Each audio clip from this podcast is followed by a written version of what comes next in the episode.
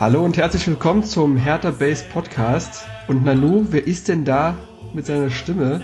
Nicht der Lukas, nein, der Lukas, der hat ausnahmsweise mal andere Dinge zu tun. Es sei ihm denn doch gegönnt. Deswegen mache ich heute Marc die Moderation. Wobei bei unserem Dreigespann, was wir brauchen, wir brauchen gar keine Moderation. Das wird, die werden uns die Klinke in die Hand geben, denn mit dabei ist der Max. Hallo. Und der Alex. Tachchen. So. Und wir werden heute über zwei Spiele sprechen. Und zwar über Frankfurt und über Hamburg, die letzten beiden zurückgelegenen Spiele. Und natürlich werden wir noch einen Ausblick, Ausblick zum Spiel gegen Dortmund dann werfen. Und ähm, ja, das ist es heute, das Rahmenprogramm. Wir sollten auch wahrscheinlich gleich reinstarten, denn so viele Teams außerhalb des Platzes gab es ja tatsächlich in den letzten Tagen, Wochen gar nicht. Ähm, aber es gab ein großes Thema und zwar die Rückkehr oder das ist ja keine wirkliche Rückkehr gewesen oder das erste Mal, dass André Duda dabei ist, gegen Eintracht Frankfurt im Kader gewesen und sollte tatsächlich seine erste Minute spielen, aber vielleicht fangen wir beim Anpfiff an. Ähm, Max, wie hast denn du die erste Hälfte erlebt? Ja, also die erste Hälfte war, ja, war nichts los irgendwie, fand ich. auch. Da war natürlich viel abgetastet, es war natürlich ein ruppiges Spiel gegen Frankfurt. Ähm, das einzige große Ding, was war, oder woran ich mich gerade erinnern kann, war die Chance von Rebic. Genau. In der 29. Äh, also da, Minute. Ja. Genau, 29. Minute. Ähm, ja, Jahrstein einfach eine Bank hinten drin, aber da hat Rebic auch ein bisschen viel Zeit zum Überlegen.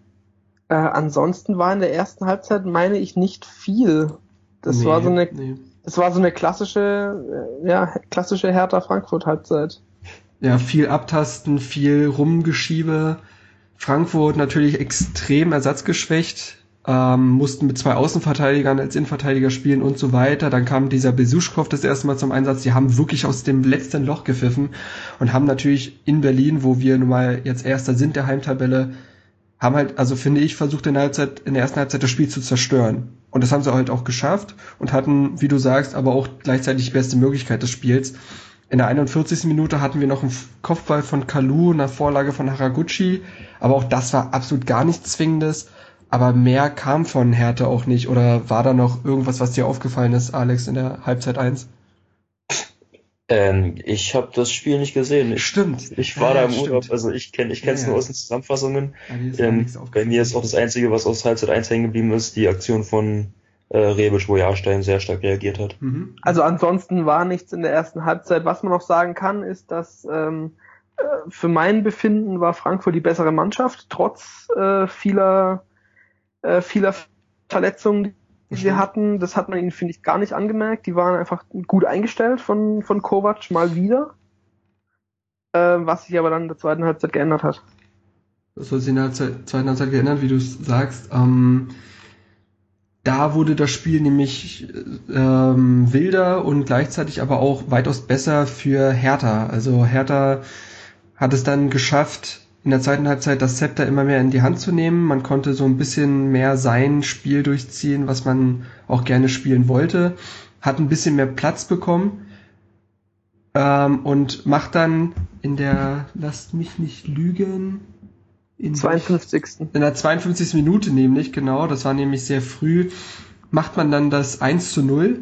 Und da können wir natürlich äh, jetzt mal kurz das Ganze aufdröseln, denn das Tor war nicht unkompliziert. Ein toller Ballgewinn von Hertha und ein sensationeller Pass von Niklas Stark in diese Schnittstelle zu Kalu, der nicht im Abseits stand, das können wir als erstes festhalten. Und Kalu bewegt sich aufs Tor zu, hält den Ball lange und Uschipka grätscht ihn weg und das elfmeterwürdig oder sagt hier jemand was anderes? Nee, also äh, für mich für mich ein klarer Elfmeter. Mhm. Ähm, ja, was dann halt danach passiert, dass dann Kalu irgendwie im passiven Abseits liegt, weil Radetzky muss über ihn drüber springen und äh, er behindert dadurch, dass er da liegt, Radetzky, ja. äh, boah, das ist sehr, sehr kompliziert. Äh, das ja. Ding ist, es hätte halt so oder so abgepfiffen werden müssen. Der Schiedsrichter hat so oder so einen Fehler gemacht. Denn entweder er pfeift genau. den Elfmeter und dann haben wir halt den Elfmeter, oder er lässt ihn bleiben und pfeift dann halt passives Abseits, wie du sagst.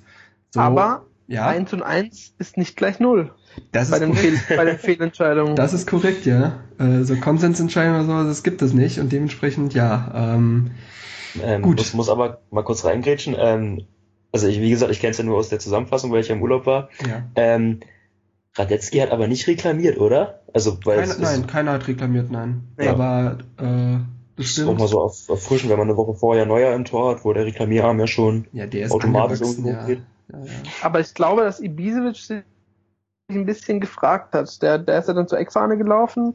Hat ja. ein bisschen äh, hinterher geguckt, ne? Ja. Ja, genau. Hat ja. nochmal ein bisschen über die Schulter geblickt, ob da wirklich alles, alles korrekt war. Aber gut, ich glaube, also ich, als ich das Tor gesehen habe, äh, dachte ich, okay, cool Tor. Ja. Und dann hat man es ja erst in der dritten Wiederholung gesehen, oh, da liegt der da Abseits. Ähm, von daher ist es auch mega schwierig für den Schiedsrichter zu sehen. Ja, absolut, absolut, keine Frage. Ähm, Ibišević macht das dann halt eiskalt äh, mit dem linken Fuß. Das sieht man bei ihm auch eher selten und äh, ja, es schien, als ob er jetzt seine Torkrise letztendlich überwunden hat nach dem Tor gegen Bayern, jetzt auch im nächsten Spiel dann gegen Frankfurt getroffen. Ähm, war da, als er da sein musste, hatte er sonst kaum Szenen in dem Spiel. Ähm, daraufhin war es dann so, dass natürlich äh, Frankfurt aufmachen musste. Ja, wir haben 1-0 geführt. Äh, sie waren bis jetzt recht defensiv eingestellt, auch wenn sie die Chance in der ersten Halbzeit von Rebic hatten, war es ja doch eher eine defensive Ausrichtung. Wechseln dann zweimal offensiv, also der Besuschkow geht raus äh, und Taraschai kommt und auch der Danny Blum kommt, zwei absolute Offensivkräfte für den Besuschkow und Varela. Ja, ähm, Dementsprechend macht halt Frankfurt auf. Hertha bekommt viel mehr Räume, was auch einem Darida zum Beispiel extrem gut getan hat, der dadurch viel besser ins Spiel kam, der in der ersten Halbzeit gar kein Licht gesehen hat. Das wurde dann mit der Zeit echt besser. Und dann leistet äh, Haris Seferovic einen absoluten Bärendienst für seine Mannschaft in der 78. Minute. ähm, alle befinden sich im Rückwärtsgang Richtung Mittellinie. Stark und Seferovic haben sich da noch ein bisschen, zipfeln sich da ein bisschen am Trikot rum und Seferovic wird zu bunt, er schlägt nach hinten aus, stark ins Gesicht, klare rote Karte und äh, das muss man erstmal bringen, wenn man zurückliegt, auf, äh, hinten aufmachen muss und dann als Mittelstürmer so ein Ding bringen, das ist schon, ja, ähm, es obliegt vielleicht nicht uns, über die Unfairness von Frankfurt zu reden. Ich glaube, da hat Nico Kovac schon sehr, sehr selbstkritisch und fair das bewertet. Fand ich sehr, sehr angenehm, wie er da seine Mannschaft in die Pflicht genommen hat, auch wenn es anscheinend nicht wirklich hinbekommt. Ähm, hat uns aber natürlich in die Karten gespielt, oder? Vollkommen. Also, das war eigentlich der, der Knackpunkt, warum sie das Spiel nicht noch irgendwie hätte drehen können. Ähm, ja, also ich habe selten sowas Dämliches gesehen aus, außer Sokrates im Pokal, das, das hat es tatsächlich vielleicht noch getoppt. Ja, okay, aber das war ist ein anderes ja, Paar Schuhe. Äh, aber trotzdem muss man sagen, ich, ich verstehe ich verstehe diese Stürmer nicht. Überall sind Kameras und vor allem das Dümmste ist, Seferovic ist der ist auf, auf Höhe des letzten Manns von Hertha. Ja. Ist ja klar, dass der Schiedsrichterassistent da hinguckt. Aber ich glaube, so weit hat er nicht gedacht und hat einfach nur ausgeschlagen. Ich glaube, der hat gar nicht gedacht. Nee. Ja, ja, das kann auch sein, aber wirklich ja. so. Also wenn ich Frankfurt-Fan wäre, äh, boah. Absolut. Ich hätte ihn, ich hätte, glaube ich, jedes mögliche Schimpfwort ausgepackt für diesen, für den Stürmer. Ja. ja. Hättest extra nochmal im Schweizerdeutsch geguckt, was ja. es als Beleidigung gibt und hättest ihm das um die Ohren gehauen. Ja, so ähm, ungefähr. Ja, absolut. Ähm, denn wenn man auch, man muss auch sagen, dass Frankfurt ach, echt gepeinigt ist von all diesen Sperren. Ich glaube, das war jetzt die, der sechste Platzverweis in dieser Saison. Vorher ist ja der Abraham äh, runtergeflogen im Spiel davor. Das ist halt schon krass und so wird's halt, und deswegen pfeift halt diese Mannschaft halt auch aus, aus dem letzten Loch, wenn dann der Mascarell, der Sechser von denen, der hat im, der hat nach 22 Spieltagen, hat er das zweite Mal wegen der gelben Karte gefehlt. Das heißt, er hat das Maximum ausgereizt. es geht nicht besser, also schlechter, effizienter. Der hat jedes Spiel eine gelbe Karte gesehen, dass er spielen konnte. Das ist halt schon, ja, interessant. Ähm, Mike, Fran Mike Franz wäre stolz auf ihn. Eindeutig. Mike Franz, der ist ja auch Ex-Frankfurter. der ist da vielleicht Defensivcoach oder so, man weiß es nicht. Vielleicht, ja. Ja.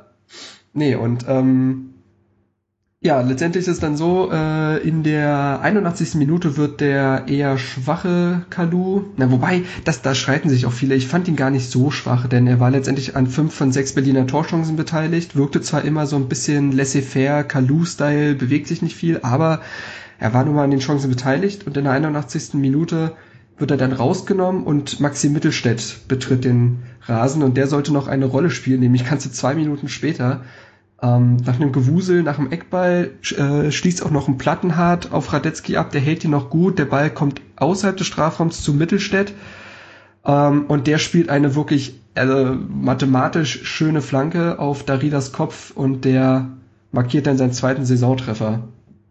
Wie habt ihr die Szene beobachtet?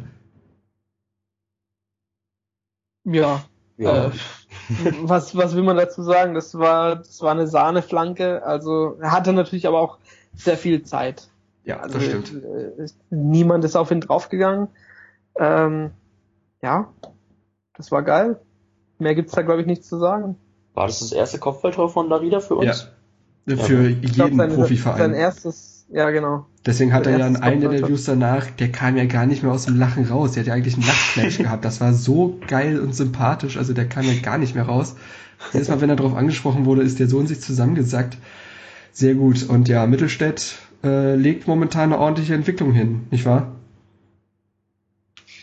Ja, ähm, ja, ja. Also man, man muss halt gucken, ne? Da, äh, Kalu ist ja seit, hm, seit Wochen, sage ich mal, nicht mehr ganz unumstritten.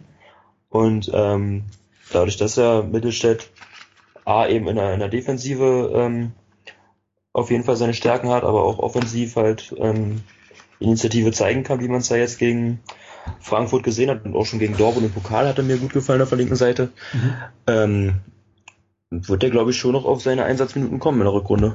Ja, ist er momentan so der Hype-Spieler bei Hertha, würde ich sagen. Gab viele, ja. viele Interviews, viele Artikel jetzt über ihn. Ich hatte da auch so ein bisschen was abgetippt. Ähm, wirkt für mich, also auf mich wirkt er tatsächlich sehr geerdet und äh, reif. Ähm, in all seinen Aussagen wirkt überhaupt nicht arrogant oder ähnliches. Ähm, scheint äh, halt diese gute Balance zu finden zwischen dankbar sein, dass man jetzt momentan halt das Vertrauen und die Chance bekommt, aber sich halt auch aufdrängen und frech sein und da dann mhm. halt zeigen, dass er eingesetzt werden kann. Ähm, er sollte nur noch, das Einzige, was ich an ihm kritisieren kann, ist, er sollte mal den Unterschied zwischen SCH und CH lernen. Das fände ich genial. Weil sonst ist es ein eloquenter Junge, aber das macht es dann immer so ein bisschen schade. Naja, egal, das soll jetzt nicht Thema sein. Ähm, es war tatsächlich schon seine zweite direkte Torvorlage im neunten Bundesligaspiel für Hertha. Das kann auch erwähnt werden. Der hat nämlich im... Gegen Darmstadt, war? Gegen Darmstadt, wen hat er da äh, auf wem habt ihr da aufgelegt? Was, auch was auch da Rieder? Ja. Genau, das ist also jetzt die kleine Combo da, Mittelstädter Rieder, die haben sich gefunden. Sehr schön. Ja, 2 zu 0 am Ende des Tages war es ein wichtiger Sieg gegen einen direkten Konkurrenten. Wir haben den fünften als Sechster überholt. Äh, seitdem thronen wir auch über Frankfurt. Ähm, am selben Spieltag hatte ja Köln, lass mich lügen, möchte das nur kurz gecheckt haben, weil ich glaube, auch da haben ja die Mannschaften durchaus für uns gespielt, wenn ich das Köln hat, glaube ich, gegen Leipzig, Leipzig, verloren. Ja. Genau, Köln hatte gegen Leipzig verloren, Leverkusen wurde, wird jetzt, wurde jetzt, glaube ich, ja, ich glaube nicht mehr, dass da so viel passiert, also wurde von Mainz ausgebremst. Äh, auch Freiburg, die ja durchaus vielleicht noch irgendwie rankommen könnten, haben verloren. Einzig, einzig Gladbach hatte gewonnen und Hoffenheim hat auch nur unentschieden gespielt. Also der Spieltag lief wieder durchaus für uns und wir konnten das dieses Mal halt nutzen. Ähm, und haben unsere dann Heimpunkte geholt. Jetzt mal im Großen und Ganzen, das war eine wirklich spielerisch eher arme Partie. Besonders die erste Halbzeit hat wirklich gar keine Highlights geliefert. Wie, ähm, wie bewertet ihr das Spiel? War es okay, weil es zweckmäßig war oder muss man trotzdem drüber sprechen, wie spielerisch dürftig das letztendlich war? Ja, also ich sag mal, wir haben jetzt, wir sind natürlich ein bisschen verwöhnt von der vom, von den ersten zwei Dritteln der Hinrunde, mhm. sage ich jetzt mal. Da haben wir wirklich, wirklich top Fußball gespielt und dann war, seitdem Weiser verletzt ist, äh, einfach, da ist der Bruch einfach drin gewesen. Aber ich weiß nicht warum, ich würde es auch nicht ganz an Weiser festmachen. Ähm, es war auf jeden Fall, wie es die Fußballer immer so schön sagen, ein Schritt in die richtige Richtung. Mhm. ähm, von hinten raus einfach kompakt, ohne Fehler hinten drin, ohne wirklich gravierende Fehler äh, gespielt und nach vorne geschaut, was geht. Und äh, Frankfurt hat sich dann auch mit Mann und Maus hinten reingestellt, auch äh, die haben ja fürs Spiel auch nichts getan. Das stimmt, ja, die haben es Hertha wirklich schwierig gemacht teilweise, ja. Genau, von daher muss man das immer mh, von zwei Seiten betrachten. Mhm. Äh, schön anzuschauen war es sicherlich nicht. Nee, das nicht. Also ich sag normalerweise auch ähm, in so einem ähm, Topspiel gegen einen direkten Konkurrenten, Hauptsache du nimmst die drei Punkte mit. Ähm, wenn man jetzt aber das Wissen aus dem Spiel gegen den HSV hat und dann eben auch, ähm, ja, was wir ja gegen die großen Teams äh, in der Rückrunde bisher zu leisten imstande waren, also äh, namentlich Bayern und Dortmund, dann ist es halt schon ärgerlich, wenn wir gegen Frankfurt dann so eine Leistung abliefern. Das also stimmt, klar, klar, das klar, das sind gegen Bayern und Dortmund die Voraussetzungen anders, weil natürlich sind die darauf aus, das Spiel zu machen. Aber trotzdem musst du ja gerade in einem Heimspiel auch so irgendwie Ideen haben, auch wenn der Gegner halt nicht den Ball haben will. Durchaus, ja. Aber da, da sieht man schön, dass wir gerade noch mal in so einer in so einer Entwicklung sind. Letztes Jahr hat uns so der Plan B gefehlt. Da hm. haben wir immer das gleiche Schema gespielt. Ähm, bis zu Beginn der Rückrunde, da hat sich jeder darauf eingestellt. So, und jetzt fehlen uns nochmal so der letzte Schliff, nochmal eine neue Idee zu bringen. Ja, ja, ja. Ja, ähm, ja aber. Und das wäre es vielleicht genau, wie du, auch wie du auch sagst, dass dieser Plan B gegen so eine Mannschaft wie Frankfurt wäre ja zum Beispiel auch ein Weiser, der mhm. durchaus sowas knacken kann. Ähm, oder halt ein, oder halt ein Duda, der dann irgendwann seine Spielpraxis bekommt und halt auch Lücken findet, weil dafür ist er jetzt endlich gekommen. Ähm, es ist mal so, so, so, eine, so eine individuelle Aktion. Genau, ganz genau. uns einfach mal so, ein, so einen Abschluss aus der zweiten Reihe mal einen stehen lassen. Äh, wir wollen, ich, ich habe das Gefühl, dass wir immer das, den Ball reintragen wollen. Absolut, ja. Das, das zieht mhm. sich ja auch seitdem da der Fußball so durch. Ähm, ich finde tatsächlich, wenn ein Darida in Topform ist, dann ist er genau der Spieler, der sowas halt dann mal hinbekommt, auch mal einen Distanzschuss abzusetzen, weil Darida hat nicht wenige Distanztore schon für uns gemacht. Ähm, und ich finde durchaus, dass er jemand ist, der das durchaus könnte. Aber ähm, dass er auf dem Form, äh, dass er auf der aufsteigenden Formkurve ist, äh, widerlegt dann wiederum das Spiel gegen Hamburg. Deswegen warten wir mal ab, wie seine Rückrunde so verläuft. Ich dachte, ja, jetzt haben wir es endlich mit ihm, weil er wirklich wichtig ist. Das darf man ja nicht vergessen. Ähm, ja. ja.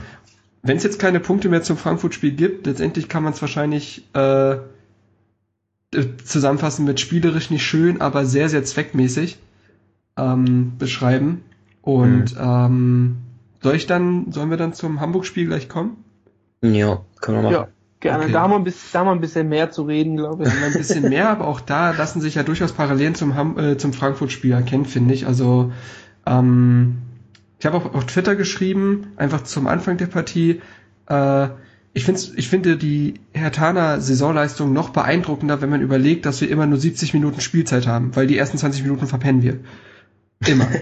ich wette, Hertha hat vielleicht ein Tor in den ersten 20 Minuten geschossen in dieser Saison. Vielleicht gegen Ingolstadt das Ding von Haraguchi. Ansonsten wüsste ich nicht, wann wir mal ein frühes Tor machen. Würde ich gerne, ja. sollte ich mal nachgucken. Doch, wir haben zweimal gegen Ingolstadt auf jeden Fall ein frühes Tor gemacht. Ja, Ingolstadt das weiß ich. liegt uns halt, ne? Das ist Und ich glaube, im Heimspiel gegen Köln haben wir auch recht früh getroffen. Ich werde das, ich werde das irgendwann mal recherchieren und an irgendeiner Stelle an irgendeinen Artikel mal reinbinden. Jetzt äh, soll der Redefluss natürlich im Vordergrund stehen. Ähm, erste Halbzeit gegen Hamburg war ein ziemlich ähnliches Bild wie gegen Frankfurt, oder Max? Mhm, ja, ja, schon. Äh, man, ich, ja, ich, ich weiß nicht, ob ob die Mannschaft nicht wusste, was, was sie in Hamburg erwartet. Ähm, sie waren auf jeden Fall hellwach. Sie haben es sie haben's nicht so verschlafen wie gegen Frankfurt, finde ich. Sie waren schon körperlich präsent, ähm, haben sich dem Kampf gestellt, aber man hat so ganz früh auch gemerkt, boah, da geht, glaube ich, gar nichts heute. Mhm. Spielerisch der Wurm drin, das stimmt, ja. Ähm, finde ich tatsächlich auch teilweise festzumachen an Niklas Stark, der ich finde, gegen Bayern und Frankfurt haben ihn alle völlig zu Recht auch in den Himmel gelobt, so dass er seine Rolle jetzt gefunden hätte in dem System und so weiter. Aber gegen Hamburg hat das mal überhaupt nicht funktioniert. Sowohl in der Zweikampfführung sehr, sehr unglücklich gewesen, hätte eigentlich in der ersten Halbzeit schon mit Gelbrot vom Platz fliegen müssen, als auch in der Übersicht. Der Mann hat 64 Prozent seiner Pässe zum Mann gebracht. Das ist wirklich richtig schlecht. Und in der gegnerischen Hälfte war es nicht, weil die, äh, war es nicht, weil die Hälfte seiner Zuspiele. Und du hast halt durch die, durch diese extrem stampige Spielweise von unseren Aufbauspielern, finde ich, auch Hamburg immer wieder eingeladen, in unsere Hälfte zu kommen. Ähm, die erste Chance des Spiels war in der 19. Minute. Das war nach Vorlage, also die erste wirklich nennenswerte Chance, würde ich sagen. Äh, das war nach Vorlage von Aaron Hunt, der Schuss von Nikolai Müller, den Jahrstein absolut überragend hält. Ähm, ja, äh, ja. Was, was ist euch denn vielleicht ein Personalien in der ersten Halbzeit aufgefallen, äh, negativ wie positiv? Ist irgendjemand, irgendjemand bei Hertha konnte sich aus diesem grauen Matsch so ein bisschen hervorheben? Also mich mir, ähm, oh, ich muss gerade überlegen, ja, die erste Halbzeit war die, die quasi auf den Auswärtsblock, wo ich ja war, äh, gespielt wurde. Mhm. Ähm, dadurch habe ich halt ähm, die, die Offensivaktion vom HSV ähm, besonders in Erinnerung. Da war halt einmal Jahrstein mit dieser überragenden Parade, also den, den habe ich schon drin gesehen. Das war ja, ja. unglaublich, wie er den da rausfischt. Ähm, Langkamp hat mir besonders gut bei den Eckbällen gefallen, mhm. weil der da Papadopoulos äh, komplett im Griff hatte. Also der, der ich glaube, die hatten ja irgendwie sechs Eckbälle in der ersten Halbzeit allein und äh, gefühlt jeden hat Langkap entschärft. Ansonsten, ja, offensiv hat mir Ibišević gar nicht mal so schlecht gefallen in der ersten Halbzeit. Also hat sich dann viele Bälle auch geholt und dann, ähm, der war dann so quasi der Hauptverantwortliche für die Seitenverlagerung, wo dann gerade Pekarik von profitiert hat oder hätte profitieren können, wenn er dann mal ein bisschen ähm, ja, mehr Zug zum Tor gehabt hätte. Also haben sich öfter mal freie Räume ergeben. Ähm, aber auch da dann wieder Thema schlampiges Passspiel und so weiter, die konnten wir dann eben nicht nutzen. Mhm. Ja, und sonst ähm, fehlt mir eigentlich in der ersten Halbzeit nicht wirklich was ähm, Positives zu ein. Nur generell, dass es halt, also klar, wir wissen, dass wir auswärts jetzt nicht gerade ein Feuerwerk abbrennen und der HSV eben ähm, ziemlich heimstark ist, aber nach der Woche, die der HSV hatte und nach den beiden letzten Spielen, die wir hatten, müssen wir da mit einer ganz anderen Körpersprache auftreten. Ja. Also das, das Selbstbewusstsein muss da ein ganz anderes sein und du musst eigentlich äh, ja da Salz in die Wunde streuen und, und am besten gleich früh Akzente setzen und früh in Führung gehen, damit äh, da überhaupt keine kein, kein Zweifel besteht, wer da der Favorit ist und ja. das haben wir halt komplett vermissen lassen und das finde ich enttäuschend. Das stimmt, da sprichst du was an. Mir ist gerade noch eine Szene eingefallen, bevor wir die vergessen. In der 14. Minute gab es die äh, Geschichte um den nicht gegebenen Elfmeter für ah, ja. Hand nach äh, dem Zweikampf mit Plattenhardt. War das ein Elfmeter? Ähm, also ich finde tatsächlich, also wir haben ja auch in der WhatsApp-Gruppe durch, ich finde tatsächlich nicht einfach, weil Aaron Hunt das zu sehr will, zu sehr inszeniert. Es gibt aber auch Situationen, also solche Situationen wurden aber auch schon von Schiedsrichtern gepfiffen. Mhm. Ähm, also ich glaube, niemand hätte sich jetzt wirklich hier, also ich hätte der wäre der gepfiffen worden, würde ich jetzt nicht im Podcast sitzen und sagen, was für eine Schweinerei. Aber okay. ich finde, es ist auch gerechtfertigt, den nicht zu geben. Ja, also für, für mich, ich habe es gestern auch schon äh, geschrieben, sofort nach der Aktion. Also für mich ist es ein Elfmeter. Ähm, ja, ich weiß nicht, ich bin, ich bin nicht der größte Freund von sofort Elfmeter geben, aber das ist für mich ein klarer Fall. Hand ist schneller am Ball, äh, läuft zwar vom Tor weg, aber es ist egal, weil Plattenhardt trifft ihn. Und natürlich macht Hand auch ein bisschen viel draus. Äh, ja, mir ist es Elfmeter, aber ich habe heute auch mit einem Arbeitskollegen äh, gesprochen, der ist HSV-Fan, der hat gesagt, ja, also äh, hat ihn jetzt nicht gestört, dass der jetzt nicht gepfiffen wurde. Also mhm. von daher. Okay, ja, dann kann man es ja durchaus dabei belassen. Haben wir auch ähm, gewonnen. Haben wir auch gewonnen, dann ist man ja, genau, der war natürlich, war natürlich überglücklich. Ja, klar. Also Hamburg hat sich da schon, ich glaube, das waren schon richtige Big Points da unten. Aber ähm, darum soll es nicht gehen. Es soll ums Spiel gehen und ähm, wie ihr schon gesagt habt, erste Halbzeit war dann doch eher in den Händen des HSV. Ähm, Alex, ja, wie war die zweite Hälfte denn für dich? Also hat sich da groß was verändert bei Hertha oder HSV oder war es ähnlich zur ersten Halbzeit? Ähm, nee, ich, ich finde schon, dass sich das Spielbild ein bisschen verändert hat und Dardai hat es am Ende auch richtig zusammengefasst. Ähm, ist, also gut, er hat es dann ein bisschen überzogen dargestellt. Ich glaube, er meinte, man hätte da drei, vier Tore schießen können, wenn der letzte Pass gesessen hätte. Ähm, so ganz vielleicht nicht, aber es war schon so, dass wir einige Mal in aussichtsreichen Positionen waren. aber dann einfach durch unser schlampiges Passspiel uns das komplett kaputt gemacht haben. Also ähm, Niklas Stark wurde ja, glaube ich, kurz nach dem Seitenwechsel, so 52. 50. Minute. Ja, genau, so in dem Dreh, ähm, wurde er ausgewechselt, dafür kam er dann Duda. Genau. Ähm, ja, ist halt schwierig, ihn zu bewerten. Also mir hat es überhaupt nicht gefallen, ähm, wie er sich gemacht hat, aber ja, man kann ihn dafür jetzt auch nicht so wirklich kritisieren, weil der war ein halbes Jahr komplett raus, ähm, trainiert jetzt faktisch seit, weiß ich nicht, drei Wochen oder so mit der Mannschaft, ähm, mit der er davor noch nie zusammen irgendwie gespielt hat. Das ist klar, dass da die Abläufe noch nicht stimmen, aber es hat dann eben auch an so, so, ja, Kleinigkeiten gehakt. Also da kam dann einfach ähm, Pässe von Duda nicht mit der nötigen Geschwindigkeit und dadurch haben sich ja wieder ähm, Kontermöglichkeiten für den HSV ergeben. Das waren so die einfachen Sachen, die wir in dem Spiel nicht hinbekommen haben. Mhm, das und ja. das ja ist dann halt ärgerlich, weil der HSV war nicht gut. Also das, ist, das stört mich eben genau. Es ja, hat genau. keine sehr gute Leistung eines HSV, der über sich hinausgewachsen ist, gebraucht, um Hertha zu schlagen. Ja, richtig. Ähm, dann wäre das vielleicht sogar zu verkraften, wenn du sagst, ja mein Gott, die haben den Abstiegskampf voll angenommen ne, und mhm. haben jetzt alles abverlangt, dann ist es was anderes. Aber so ist es so eine Geschichte. Shelbrett sagte nach dem Spiel ja auch, dass es, also der wirkt auch extrem angefressen teilweise.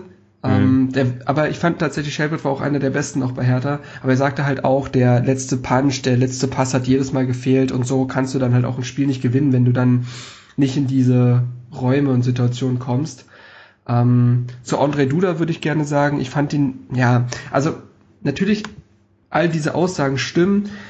Ähm, ich finde aber dennoch, dass André Duda recht präsent war und mhm. ähm, Ideen hatte. Er hat zumindest, und das hat mir bei Hertha halt auch so immens gefehlt, er hat zumindest fast versucht. Du hast die Körpersprache schon angesprochen, ich fand sie nämlich unter aller Sau teilweise. Ich habe das Gefühl ja. gehabt, hier hat auch der gewonnen, der es auch einfach mehr wollte, weil Hertha nicht wirkt, als ob die wirklich Bock gehabt hätten.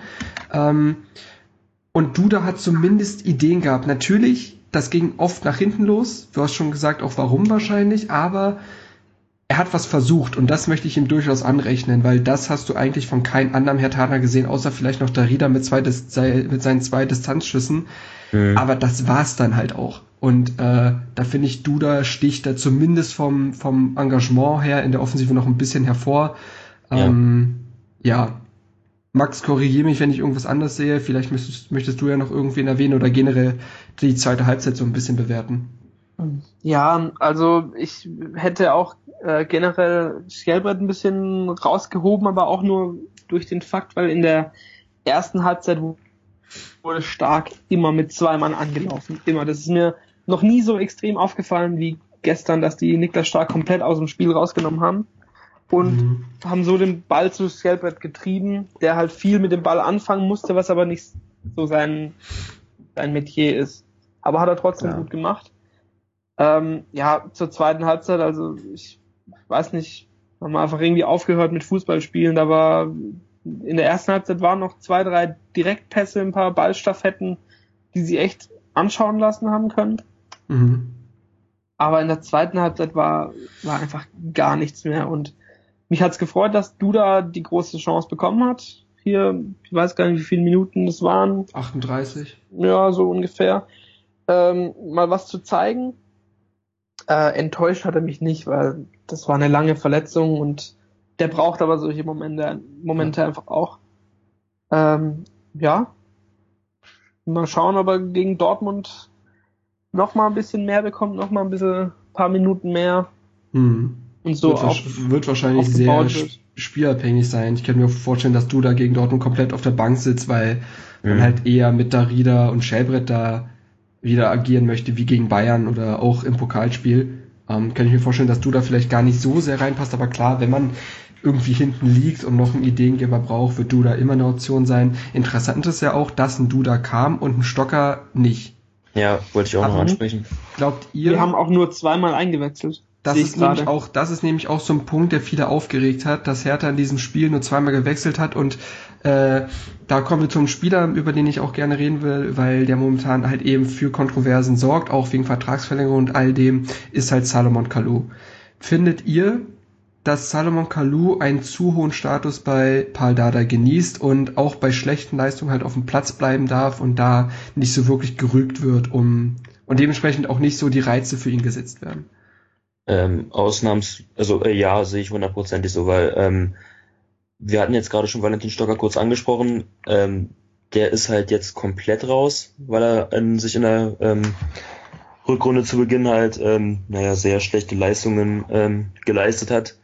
Und Kalu, ja, tut jetzt in dieser Phase gerade das Gleiche und darf 90 Minuten oder wurde er, wurde er ausgewechselt? Nee, der hat durchgespielt, für, oder? Nee, nee, er wurde ausgewechselt in der ja? 82. Nee, Quatsch, er, wurde, nee, er hat durchgespielt. Äh, Haraguchi ist raus, genau. Ja, wollte sagen, ja. Ja, ja. Und das, dass, dass der dann ähm, ja 90 Minuten durchspielen darf, obwohl er ja kein Deut besser war als der Rest der Mannschaft ähm, und eben immer wieder durch seine negative Körpersprache und so weiter auffällt, ähm, bei aller Qualität, die er natürlich unbestritten hat, aber die er zu wenig zeigt, ähm, dass er ja davon da der überhaupt nicht für ähm, scheinbar gerügt wird, finde ich schon zweifelhaft. Was ich nicht so ganz verstehe, ähm, wie kommt Kalu eigentlich auf die Position links außen? Das ist für mich nicht seine Position in dem Alter, in dem er sich jetzt befindet momentan.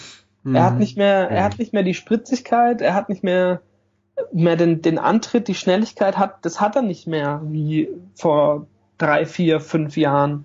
Ja, ja. Was, er, was er kann, er hat, wenn er den Ball am Fuß hat und den Kopf oben hat, ist er saustark, um seinen Mitspieler einzusetzen. Aber ja, das passt einfach links außen für mich nicht hin. Und Verstehe, äh, was du meinst, ja. Seine Rückwärtsbewegung ist auch eine Vollkatastrophe. Mhm. Ja. Also mhm. für mich. Ja, ich glaube tatsächlich. Für mich genießt er einen sehr, sehr hohen Status bei Dada und auch einen zu hohen Status mhm. und man sollte sich wirklich äh, überlegen, ob man mit ihm verlängern möchte oder ob man nicht einfach mal eine Mittelstadt mal eine Chance geben möchte. Ja. Ähm, ich glaube, man arbeitet, also man arbeitet um seine um seinen verlorenen Antritt so ein bisschen herum, indem man halt ihm mit Plattenhardt jemand an die Seite stellt, der die Linie rauf und runter rennt. Und man sieht es ja oft, dass Kalu den Ball hält äh, und Plattenhardt überläuft und dann er, der vor Kalu schon, also weiter vorne steht. Mhm. Ähm, ich glaube, das ist immer so die Herangehensweise, aber klar, das sollte so nicht sein. Kalus äh, Position war ja im letzten Jahr eigentlich oft ähm, die hängende Spitze hinter ähm, Ibišević. Da hat man dann in so ja. 4-4-2 gespielt. Und jetzt spielt man halt das 4-2-3-1 ähm, oder 4-1-4-1 teilweise. Ähm, und da hast du halt nur diese eine klare Spitze und dann versucht man halt irgendeine Position für Kalu zu finden, weil man halt weiß, dass er gewisse Momente nun mal kreieren kann. Ähm, wie auch im Pokal gegen Dortmund, dass er das Tor dann macht und so eiskalt spielt. Mhm. Ist halt so eine Frage an sich, bräuchte es, um Kalu, wie Max sagt, richtig also komplett seinem Können angepasst einzusetzen, bräuchte es eine Systemumstellung und die wird es nicht geben. Denn ich wüsste nicht, wie Hertha jetzt in dem 4-4-2 spielen sollte. Da gibst du zu viele zentrale Mittelfeldspieler ab, die so wichtig sind. Also ähm, so, so, weit, so weit sind wir auch noch gar nicht, ähm, um noch ein zweites System quasi perfekt das zu können. An, ich das meine, ist halt das andere, ja. Man ähm, muss immer noch sehen, dass wir vor zwei Jahren äh, dem Totengräber nochmal von der Schippe gesprungen sind mhm. im Abstiegskampf mhm. und sind jetzt momentan auf Platz 5 und auf dem besten Wege Richtung Europa und das verdient und nicht nur durch eine, eine Glückssaison. Ja. Ja, klar. wie, haben, wie hatten wir es ja? Wie hatten wir es denn letztes Jahr, wo wir im 4-4-2 gespielt haben? Wer war denn da draußen? Ähm, das, ähm, Darida, war der nicht verletzt? Mm, nee, nee, nee, nee. Oder war das diese? Oh, ich Rida war diese Saison verletzt, ja. Schlechtes Gedächtnis. Aber irgendjemand war doch verletzt, glaube ich, oder? Ich weiß es gerade auch nicht. Muss mal schauen, ich überlege gerade, wo ich. Äh, müsste mal in, der Saison von letzter Saison schauen und dann mal schauen, wo wir mit dem 4-2 gespielt haben. Das hier. Wir haben zum Beispiel in Köln wo wir 1 zu 0 gewonnen haben letztes Jahr, haben wir in einem 4-4-2 ja. gespielt. Da war es so, dass, aha, dass, aber da war ein Darida nicht dabei. Gar nicht. Dementsprechend war der anscheinend wirklich verletzt zu dem Zeitpunkt. Ah. Weil Lustenberger und Shepard die Doppelsechs gebildet haben. Weiser war rechts außen, Haraguchi links außen vorne, Kalu Ibišević. Ah, okay. Ähm, Stocker war in der Saison ja auch außen vor, muss man dazu sagen. Das ja. war ja die Geschichte. Ähm, aber irgendwann hatte ja Dada, also das Hauptsystem in der letzten Saison war ein 4-2-3-1, aber man hat viel mhm. öfter auf dieses 4-4-2 entweder in der Partie oder auf oder in einer anderen Partie gesetzt. Jetzt spielt man mhm. ja durchgängig 4-2-3-1 oder 4-1-4-1. Ähm, ja. Also ja. da hat man noch eher zwischen den beiden Systemen variiert. Das findet dieses Jahr so nicht statt. Ähm, ja, schwierig. Also denn ja, also ich ich, ich bin jemand, der Kalu tatsächlich oft noch verteidigt, tatsächlich, weil ich finde, das ist halt dieses alte Mesut Özil, Adrian Ramos Körpersprachenproblem. Äh, wenn ihr wisst, was ich meine. Der, ja. das wirkt von Grund auf halt weniger motiviert, aber wenn er halt, wie jetzt gegen Frankfurt, an fünf von sechs Torchancen beteiligt ist, was will man da groß sagen? Und das darf man halt nicht unter den Teppich kehren. Das ist halt immer so die Frage. Er ist nun mal auch jemand für die wichtigen Momente. Ähm, aber klar, ihm wird kein Anreiz gegeben. Er darf jederzeit durchspielen. Und es bräuchte eigentlich jemanden, der ihm da Feuer unter den Arsch äh, macht. Und das haben wir momentan nicht. Denn, und da muss, in, einerseits kann man da Dada kritisieren, andererseits, andererseits sind wir nicht beim Training dabei. Denn Haraguchi ist auf rechts gesetzt, okay. So, was haben wir als Alternativen? Alexander Esswein. Und Alexander Esswein kannst du einerseits sagen, ja gut, was soll der noch machen, wenn er in der 84. kommt gegen Hamburg? Andererseits drängt er an sich, sich anscheinend auch nicht so auf. Ähm, mhm. Und dann ist das Ding, Kalu spielt in der Theorie um im Vertrag, aber es wirkt ja eher so, dass Hertha darum bettelt, mit ihm zu verlängern zu wollen und er jetzt nicht irgendwie das selber zeigen muss. Ein Alagui spielt auch im Vertrag. Lass den mal in der 60. Minute gegen Hamburg spielen, da wirst du mehr Feuer erleben, als Kalu es auf den Platz bringt, ohne jetzt Alagui-Brille. Ja. Ähm, finde ich, dass gewissen Spielern dann halt auch keine Chance eingeräumt wird. Mhm. Ja, ich, ich finde, ich finde beim Thema Kalu, dass Max da schon einen ähm, wichtigen Punkt anspricht. Also, wenn ich mir jetzt mal so zurückdenke, wann Kalu mich ähm, ausnahmslos überzeugt hat, dann, dann fällt mir da auf Anhieb das Spiel gegen Hannover ein. In Hannover, wo er drei Tore gemacht hat. Mhm. Und das war, wenn ich, also ich müsste jetzt total falsch liegen, aber ich glaube, das war in der Phase, wo Ibišević damals rot gesperrt war und Kalu einzige Spitze war. Und äh, da, da sieht man halt, dass das viel mehr seine Position ist als. Aber einzige als, Spitze, finde ich, ist eigentlich völlig. Nee, nee, nee, nee. Ich, ich, nein, nein, nein, Quatsch. Ich, ich, ich sage jetzt nicht, dass wir Ibišević auf die Bank setzen sollen, um Gottes Willen. Nein, nein, nein, aber ich finde, er kam ja damals und da hat der einzige Spitze, als Ibišević noch nicht da war. Und da fand ich ihn schrecklich als Mittel. Nee, nee, nee, nee, da, da war Ibišević da, da war er nur gerade gesperrt. In der ersten ja, Saison? Nein, da war, da war Ibišević noch nicht da. Genau. Gegen, gegen Hannover? Da, da war er noch nicht da. da. Du meinst das, das 1 zu 3 auswärts, das 3-1 auswärts? Wo, wo er den Hattrick gemacht hat. Ja, genau. Da war er noch, da war Ibišević. Da war der noch nicht da, meine das ich. Doch, das war doch letzt. Boah. Ich gucke Nein, das, das war letzte Saison, natürlich. Das war letzte Saison in der Hinrunde. Spielplan 2015, 16. Es muss irgendwann Oktober, November gewesen sein. Hannover 1 zu 3, tatsächlich, ja. Siehste? Okay. Ja, aber okay, ja, ja, ja. Aber tatsächlich meine ich dennoch die Saison davor, als Ibišević noch nicht da war und Kalu kam ja spät und wurde dann als einzige Spitze eingesetzt, noch unter Luukai. Ja klar, das war furchtbar, aber da war halt auch die ganze Saison scheiße. Ja, aber ich finde dennoch nicht, dass er ein, das war halt ein gutes Spiel, richtig, aber ich finde dennoch ist er als hängende Spitze, als, als äh, unterstützender Stürmer finde ich ihn halt perfekt. Ja, genau darauf wollte ich ja hinaus, dass man ihn halt eher ins Zentrum packen sollte, als eben mhm. auf die Seite. Weil er mhm. da, ja, wie gesagt, da brauchst du halt einen Spieler, der irgendwie Tempo hat. Und das ist Kalu seit Jahren nicht mehr. Das stimmt durchaus, ja. Das ist richtig. Wenn ich über... Wir haben nie in dem 4-4-2 in dieser Saison gespielt. Haben, ich guck's mir, mir gerade mal an. Mhm. Doch. Im ja, Pokal, gut, gegen, oder? Gegen Leipzig haben wir mit dem 4-4-2 gespielt. Haben wir nicht im Pokal auch ein 4-4-2 mal gespielt? Ich habe gerade nur die Bundesliga. Gegen wen meinst du? Boah, ich glaube, ich glaube in der ersten Runde, meine ich. Gegen Regensburg. hm. Naja. Ähm, aber klar, Kalu ist halt so ein Thema, ne? Und äh, es gibt aber anscheinend auch nicht den Druck von der Bank, um da jetzt halt, weil ich glaube tatsächlich, Kalu könnte dann auch nochmal richtig gut sein, wenn du den auch mal als Waffe in irgendeinem Spiel einsetzen kannst und nicht, dass er 34 Spiele durchspielt. Mhm. Ist halt die Frage, ob er das will, ob er das möchte. Ähm, aber gut, ganz oder gar nicht. Ne? Man, man muss ja nicht Salomon Kalou anbetteln zu spielen. Wenn es leistungstechnisch nicht passt, dann nützt jeder Status nicht. Ähm, ja. Ähm, andere Sache, die mir aufgefallen ist, ja, ähm, Fabian Lustenberger hat jetzt gefehlt. Der war jetzt krank gegen Hamburg. Aber glaubt ihr, durch das neue System, in dem Darida äh, als Zehner agiert, Schellbrett und stark auf der Doppelsechs und ein Duda jetzt auch ranrückt, gibt es noch Platz für Fabian Lustenberger in, diesen, in dieser Mannschaft? Ja, gibt es auf jeden Fall. Genau so einen hätten wir gestern gebrauchen können. Hm. Finde ich. Als äh, Stark nicht seine beste Partie gemacht hat, ähm, hätte er auf jeden Fall Holtby aus dem Spiel genommen. Richtig? Ja. Vermutlich. Ähm, so, so einen wie Lustenberger brauchst du in solchen Spielen, wenn gar nichts läuft. Dann steht wenigstens hinten die Null. Das ist richtig, genau, denn ja. spielerisch gibt Lustenberger dieser Mannschaft wenig, das kann man so sagen. Das wird er auch wissen. Ähm, das hat er aber, aber auch noch nie gemacht. Genau, er war noch nie der große Spieler. Genau, aber wenn es entweder gegen Mannschaften geht, wo man sehr tief stehen muss, oder es halt, wie du sagst, auch so ein Kampfspiel ist, Alex, dann ist auf Lustenberger ver äh, Verlass, oder? Ja, es ist komplett wie Max. Also ich, ich war jetzt vom Fußballer Lustenberger ähm, nie der größte Fan, aber ähm, für, für solche Spiele ist Lustenberger wie geschaffen. Also ähm, mhm.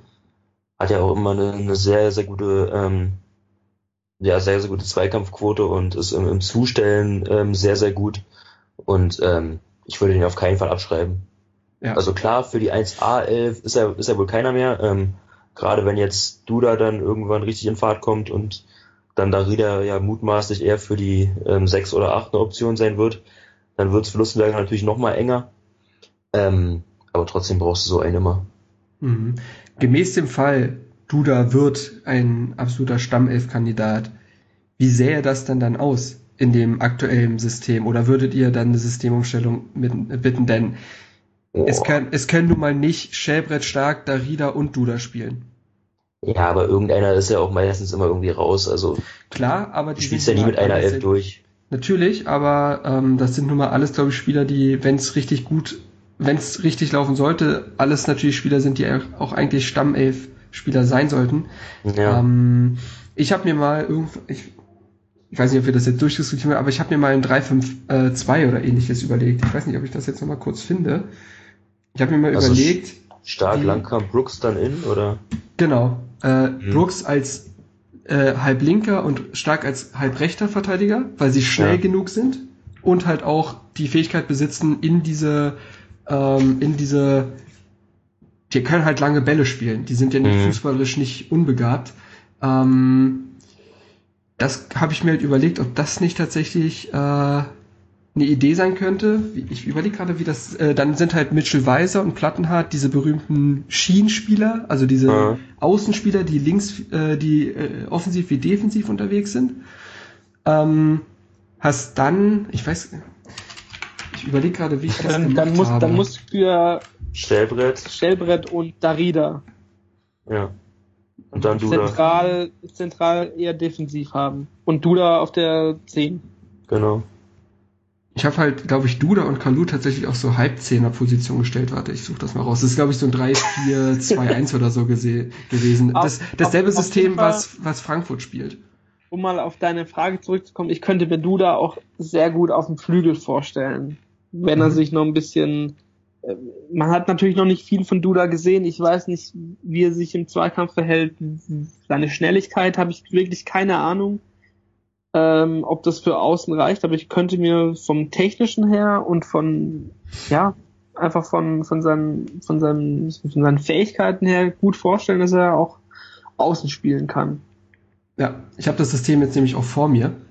Das ist dann tatsächlich so ein 3-4-2-1, wenn man so möchte, irgendwie zumindest. Also wie gesagt, diese Dreier-In-Verteidigung, Plattenhardt dann links als Schienenspieler, Weiser als rechts als Schienenspieler, auf der zentralen defensiven Position, Achter, Sechser, wie auch immer, sind dann Schellbrett Darida.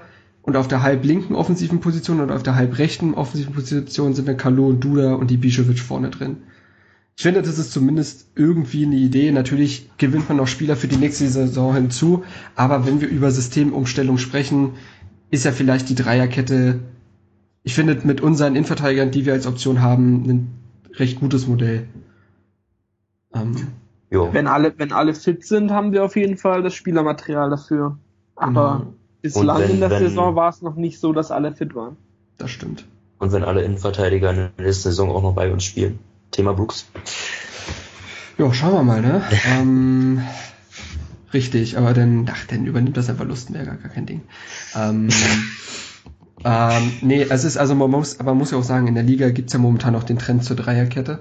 Ja. Ob das jetzt dem Spiel gut tut, das können wir auf einer, das steht auf einem anderen Blatt, aber dass Mannschaften wie Köln und Hoffenheim und Frankfurt damit erfolgreich sind, das lässt sich ja nicht bestreiten. Und ich glaube, Freiburg spielt mittlerweile auch öfter mal in so einem System. Schalke macht's auch. Schalke macht's auch gut, das ist jetzt nicht so.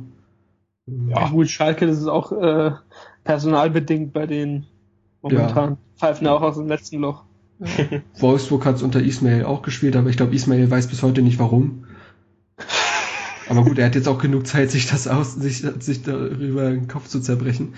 Ähm, naja, gut. Ein bisschen Heme muss sein. Mal sehen, was Korkut jetzt bei Leverkusen macht. Auch geile Geschichte. Gut. Ähm, habt ihr noch Themen, die sowohl zum Frankfurt als auch zum Hamburg-Spiel irgendwie wichtig wären? Systemfragen, taktische Dinge, Körpersprache, äh, Konkurrenten, irgendwas? Ähm, ja, erzähl du. Ja, Alex, du komm. ja. Okay, also zwei kurze Sachen. Ähm, einmal, ähm, ja wirklich Gott sei Dank ähm, kommt Weiser zurück, weil ähm, ich fand, also egal auf welcher Position, ob jetzt oh, ähm, anstelle von Haraguchi oder anstelle von Pekarik, ähm, er schlägt beide um Längen.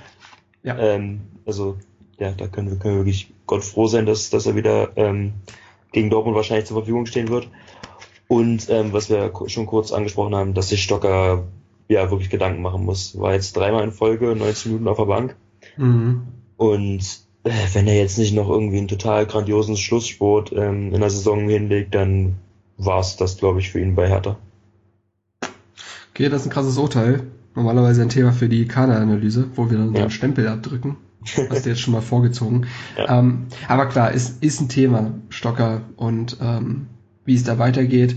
Stocker ist natürlich eine Klasse 1b-Lösung für Hertha. Also mhm. wenn halt jemand ausfällt, dann kannst du halt schon Stocker bringen. So ist Klar, nicht. Also er hat ja, ist halt bloß die Frage, ob das sein Anspruchs, seine Anspruchshaltung ist.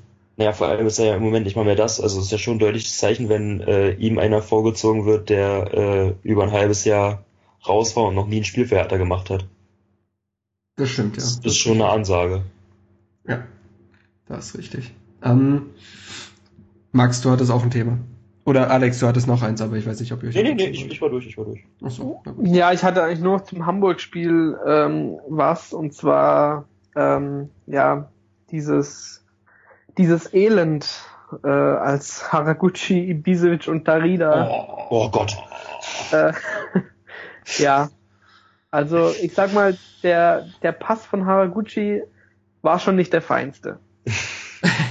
ähm, was, was mir ein bisschen zu kurz kommt bei der ganzen Geschichte, ist vor lauter äh, Wut auf Ibisevic, warum zur Hölle läuft Darida nicht durch? Warum bremst er ab, als, als Ibisevic den Ball ja. Warum? Also, wenn Ibisevic schießt, was er im Normalfall macht, mhm. und äh, wer stand drin? Matenia oder Adler? Ich weiß nicht. Adler. Adler, Adler stand drin siehst du mal, so wenig haben wir gestern aufs HSV-Tor geschaut. weiß ich nicht mal, wer da weiß, wer der war Giroud im Kasten? Ich weiß ja. es nicht. Also, wenn Abler das Ding nach vorne abwehrt, ist Darida da und schiebt ihn rein. Wenn mhm. er abbremst, ist das nicht möglich. Verstehe, und das kommt mir bei der ganzen Diskussion ein bisschen zu kurz. Mhm. Natürlich war das eine, also das war ja Slapstick vom Allerfeinsten. Wirklich.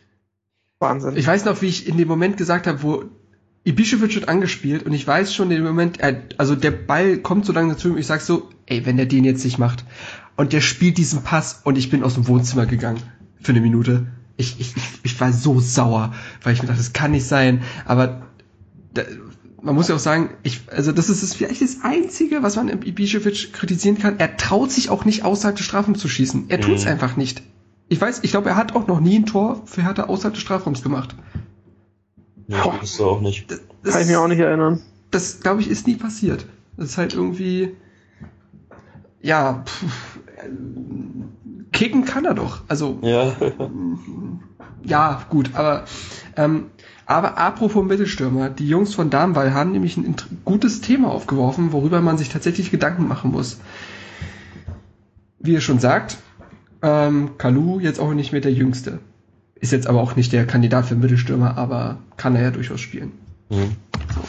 Vedat Ibišević ist 32 Jahre alt und hat auch mal den Hang, ein Spiel zu fehlen. Ist ja schon mal vorgekommen. so. Jetzt ich weiß, sich, worauf du hinaus willst. Ja, ja. Jetzt hat sich ja, Julian Schieber wieder verletzt und wird, keine Ahnung, monatelang ausfallen. Also mhm. bis in die nächste, weit in die nächste Saison hinein. Und Sammy Alagris Vertrag läuft aus und anscheinend schafft das nicht, sich so aufzudrängen, dass er spielt. Und ist auch nicht mehr der Jüngste. Und ist auch nicht mehr der Jüngste mit 30 Jahren. Das heißt, im nächsten Jahr, wenn Ibišević ausfällt, haben wir keinen Mittelstürmer. So. Ja. Dementsprechend stellt sich die Frage von selbst und beantwortet sich wahrscheinlich von selbst, aber braucht Hertha für nächstes Jahr einen Mittelstürmer und wenn ja, wie will man da handeln? Also Preetz würde schon extrem ähm, seinen Job falsch verstehen, wenn er da nicht schon längst irgendwelche Gedankenspiele ähm, hätte und schon irgendwelche Gespräche im Hintergrund führt. Mhm. Also das würde mich schon sehr wundern, weil äh, klar, die, die ähm, Schwachstelle ist, ist eklatant und ist ganz klar, ähm, da muss im Sommer irgendwas kommen. Ich weiß ja. es nicht, ähm, wir haben ja die ganzen ähm, jungen Spieler, die jetzt gerade reingekommen werden, so Torana Riga, Meier, genau, und da ist eben kein Mittelstürmer dabei. Also es muss irgendwas ähm, gekauft werden. Mhm. Und am besten irgendwas Junges. Pascal Kepke? Ach, hör auf jetzt. ey. ey, wenn der kommt, ne? Ey, ey, ihr kriegt alle ein Bild von meinem blanken Hintern gesendet. Ähm, oder ja, Max und ich, wir haben uns mal über Diamantakos unterhalten. Ich finde, ich, ich finde, für ich finde, das ist der Mini Ibišević. Wenn der ein ordentliches Team hingestellt bekommt, was ihm mal ein ordentliches Pass spielt. Ist das nicht bei Karlsruhe? Genau. Ja. Ich glaube wirklich, wenn der ein ordentliches Team hätte, und das ist Karlsruhe nicht, äh, dann wäre der nicht verkehrt. Und ich glaube, den kriegst du auch echt billig. Egal. Ähm, waren jetzt nur so zwei Namen, die mir eingefallen sind. Also was Junges, Entwicklungsfähiges, was man hinter Ibišević aufbauen kann, aber was jetzt auch noch nicht 17 ist und gar keine Erfahrung im Profibereich. Ja, genau, also irgendwie, irgendwie so die Waage zwischen, zwischen entwicklungsfähig, aber auch einer, der uns im Notfall halt ja mhm. gleich weiterhelfen kann, wenn die Ibišević mal ausfällt. Ja. Buch also ich, ja, ich glaube, dass es zwangsläufig einer aus der zweiten Liga werden würde. Ja. Also wir haben die Top-Schützen der zweiten auf, Liga an. Wir haben auf jeden Fall Bedarf, das ist klar. Ähm, ja, Budget ja. hängt vom Abschneiden ab, ne? Mhm. Aber ich finde Diamantakos, ja, wir haben, wir haben uns ja schon mal ein bisschen drüber unterhalten. Ja. Ich glaube, der hat jetzt auch nicht mehr den längsten Vertrag in, beim KSC, wenn mich nicht alles täuscht. Ich kann sehr gerne mal nachgucken. Diamantakos Vertrag. Ich hab's, ich hab's gleich. Hast du schon? Ja. Diamantakos Vertrag läuft bis 2019, also doch noch ein Stückchen. Ja, mal gut zwei Jahre. Aber die kriegst ja, du mit, Wie wär's denn mit einem Selke? Ja, habe ich tatsächlich auch schon drüber nachgedacht. Den könnte man wahrscheinlich leihen. Mhm. Den könnte man wahrscheinlich leihen. Das wäre wahrscheinlich sogar eine Option. Weiß ich nicht, ob der in Berlin so gut äh, empfangen werden würde, von wegen. Ja, gut. Move also, mit Bremen und Leipzig und generell Leipzig, aber das ist eigentlich, also mir wäre es total völlig wumper, aber. Ja. ja. Also es gibt, ähm, es gibt sehr gute Stürmer in Österreich, kann ich sagen. Ah, die, da, da spricht der Scout, alles klar. Die, die nicht viel Geld kosten. Ähm, Juricin spielt gerade in die, Österreich, oder? Die aber, die aber einen Haufen Hütten machen. Äh, da wäre auf jeden Fall einer dabei. Ala von Sturm Graz zum Beispiel. Würde mir, würde mir da einfallen. Also in der zweiten Liga bin ich ganz ehrlich, ich bin nicht fündig geworden. Die sind entweder zu alt, sowas wie Terodde, Kumbela, Fabian Klos, Stefan, Stefan Kutschke, so. Und wenn ich in ein machbares Alter gehe, dann habe ich halt solche Kandidaten wie Wurz, Skripski von Union, Simon Polter. Ja, Tim Kleindienst, wie wär's denn mit Osave von Lautern? Das ist doch, das ist ein Heißblüter. Ja. Wie viele Tore hat Lautern diese Saison geschossen? Ey, die haben jetzt drei gegen Dresden gemacht, okay. Oder wir wow. haben Jacques Suhr, den alten Torpanther. der ist Afrikameister, hallo? Ja, der war beim HSV schon die Legende. Wir holen jetzt Robert Glatzel. Das ist es. Das ist der Senkrechtstarter in der zweiten Liga. Der hat jetzt in acht Spielen, seinen ersten acht Profispielen hat er einfach mal vier Tore gemacht. Wo spielt er denn? Lautern. Ah, ah. Ist aber schon 23, aber naja, ist ja ausbaufähig. Ähm, aber wenn wir schon, wenn wir schon bei Transfers sind, ähm, ich, ich weiß nicht welches Blatt es war, aber auf jeden Fall hat es auch Transfermarkt ähm, ins Gespräch gebracht. Ähm, ja, genau, dass mhm. Vincenzo Griffo irgendwie so ins Blickfeld von Hertha geraten ist. Ich sage ja, mhm. ähm, dass der schon für ganz andere Vereine berufen ist, aber man kann es ja mal so am Rande erwähnen. Ähm, Alex, nur, du kennst meine Meinung zu Grifo. Kurz, ja. kurze Erklärung, also äh, Grifo ist nicht mein Wunschspieler. Mhm. Äh, für, für alle, für alle, die uns zuhören. Ähm, wo soll denn deiner Meinung nach in unserem Team momentan Grifo spielen? Na, da wo er bei Freiburg auch spielt, auf links. Für Kalu. Ja. Uh, also, weiß nicht. Nee. Nee, ist nicht, nee. nein, ich, ich, kann, ich, kann, ich kann mich damit nicht anfreunden, wenn das wirklich zustande kommt. Ja, ich, also ja, ich habe halt die 180 Grad Meinung, ich finde den großartig und ich glaube aber, dass, dass wir für den nicht groß genug sind. Also ich glaube, da sind schon ganz andere Vereine dran. Redet ruhig, ich klick mich hier gerade durch die durch die Ligen und gucke, wer so die Top-Torschützen sind in der Schweiz. Ja, ich dachte eigentlich, du willst jetzt irgendwie der, der Mediator sein und irgendwie dein abschließendes Statement dazu sagen. Du, du darfst gern mal ähm, Dimitri Oberlin. Ja, den habe ich schon gesehen. Der hat für zwei Vereine sogar schon getroffen. Da bin ich doch schon voll dabei, Mensch. Ist es Leihvertrag in, All, in Alltag vorzeitig aufgelöst, zurück nach Salzburg und jetzt mhm. nach dem Abgang von Soriano wird er wahrscheinlich Stürmer Nummer eins. Wie wär's denn mit Seidu Dumbia? Ach du meine Güte. ah, Mann. Ja, ja, ja, wäre eine Idee. Ähm, übrigens spielt Marco Joricin gerade für äh, Buka Budapest, den Verein von Thomas Doll. Ähm, trifft er aber gar nicht so verkehrt. Naja. Ähm, der Mediator im Fall Grifo, naja, was heißt Mediator? Ich finde den halt auch dufte. Also Grifo ist schon brutal spielintelligenter und technisch sehr feiner Spieler, ähm, der unfassbar viele an unfassbar vielen Tor beteiligt, äh, Toren und auch Torchancen beteiligt ist und der, glaube ich, auch Ideen liefern kann und Einzelaktionen liefern kann, von denen wir vorhin gesprochen haben, die der Mannschaft manchmal fehlen. Mhm. Ähm, ob das machbar ist, steht auf einem ganz anderen Blatt, aber natürlich ist Grifo, glaube ich, einer der Mannschaft, der einer Mannschaft wie Hertha in ihrer Offensive extrem helfen würde. Also ich finde, das ist schon, dem ist schon so. Ähm, ja, gut. Ähm, also Grifo, wenn ja, dann darf er durchaus kommen. Max, du hast verloren, tut mir leid. Ähm, ja. Und ein relativ junger Mittelstürmer ist gesucht. Vielleicht ja. tun wir uns auch von irgendeinem was könnte denn so absteigen? Ich, hab, ich hatte echt Angst. Ähm, Michael Preetz wurde auf der letzten Pressekonferenz zu Pierre-Michel Lasogga befragt seine Situation. Und der hatte Aussagen getroffen, wo ich sage, oh nein, das ist wirklich so, mhm. oh, das ist ein klasse Junge und ich freue mich mega, den wiederzusehen. Ich kann es gerade nicht beurteilen, aber es klang so, ey, das ist mir auch Sommer, aufgefallen. Im Sommer, da leihen wir den einfach. So. Ja, das ist mir auch aufgefallen, so, oh ja, den hätten wir schon gerne zurück. So ungefähr ja. hat sich's dann für mich angefühlt, seine, Aus Ach, seine Aussagen. Kein Scheiß, ey. Kein Scheiß. Ähm, ich gucke gerade so an Mannschaften, die hinter uns stehen und die vielleicht treffsichere Stürmer haben. Gibt's da irgendwas? Bobby Wood. Lescano? Bobby Wood ist zu Lescano kann, kann kein Fußball spielen. Hör mir auf. Der kann echt nur beißen. Brauche ich nicht. Ähm, ja, Bobby Wood wäre schon so einer. Ja, Bobby, Bobby Wood ist auch zu teuer. Der wechselt eher ja. in die Premier League zu Stoke oder sowas. Cold and Rainy Night in Stoke. Ich bin ja, seit der bei Heidenheim äh, war, ich bin ja Florian Nieder, äh, Niederlechner Fan, aber ja, aber hm. das ist auch nichts mehr. Ja. Ähm, ich, ich liebe Marc Uth, aber das kannst du auch knicken. Ja. Mm. Adam Soloy. Ja, das ist jetzt eine alte Tormaschine. Ähm, nee, da ist halt echt auch.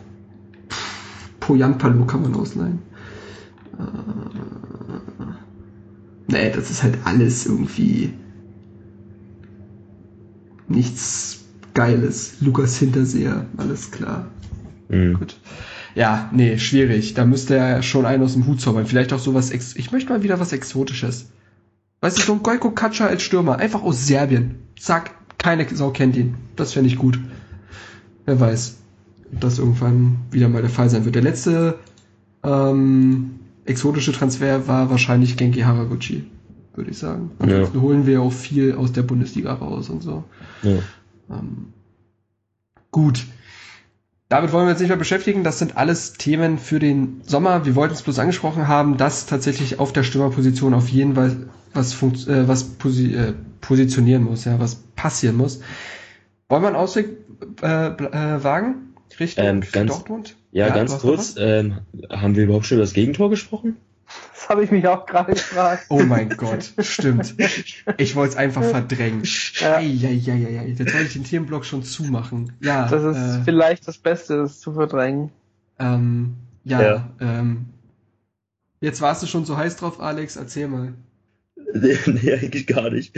ähm, ja, was, was soll ich sagen? Also, ähm, Plattner hat halt halt auf, auf links den Ball und also ne, halt klassischer Spielaufbau und äh, ja, wird, wird dann halt angelaufen und, und verpasst es irgendwie, also kann eigentlich völlig unbedingt den Ball schon längst irgendwie rausspielen oder irgendwas tun, aber er entscheidet sich halt irgendwie den Ball am Fuß zu behalten und stehen zu bleiben und ähm, ich weiß gar nicht, hat ihm, was Müller den angelaufen hat? Ich weiß es nicht, keine Ahnung. Bobby Wood hat Ach, ihn Bobby Wood. geholt. Ja. Ah, der hat Ach, stimmt. gewonnen. Richtig. Und ähm, ja, du kannst danach dann auch immer noch verteidigen. Also dann ist ja Wood, glaube ich, dann so Richtung 16er gelaufen und war dann so ein ja. bisschen rechts davon außerhalb. Ähm, legt den Ball dann auf ähm, Hahn zurück, der dann in den Strafraum zu Ekdal den Ball buxiert, der mhm. da zentral dann einschiebt. Also du kannst es auch danach noch verteidigen, aber ja, der Ballverlust von Plattenhardt, der ist halt eine Katastrophe. Ja. Also Plattenhardts Leistung im Allgemeinen und ich bin ja sonst jemand, der ihn immer durchaus verteidigt, aber Plattenhards Leistung im Allgemeinen war eine Vollkatastrophe. Es gab noch so eine Szene, wo es eine Hereingabe gab und er die technisch miserabel löst und dann ja, ja. Nikolai Müller zum Schuss einlädt. Mhm. Äh, dann die Geschichte mit dem Elfmeter. Also, pff, das, also der war mental, glaube ich, ungefähr eine Minute auf dem Platz. Mhm. Aber nicht mehr. Mhm, ja. Ähm, gut. Ja, gut, haben wir das Tor auch abgehalten. Ich habe es wirklich komplett verdrängt irgendwie. Geil. Auch nicht schlecht. Ich bin ein alter Moderationsgott. Gut. Ähm, wollen wir jetzt einen Ausblick wagen? Ja. Zum Spiel gegen Dortmund. Das dritte Mal in dieser Saison. Wunderschön. es wird nicht langweilig. Dieses Mal dann das erste Mal auch zu Hause. Dann tritt lass mich nachgucken, der Tabellenerste der Heimtabelle gegen den Tabellendritten der Auswärtstabelle an. Und ähm, ja, was erwartet ihr für ein Spiel? Boah. Nicht alle auf einmal.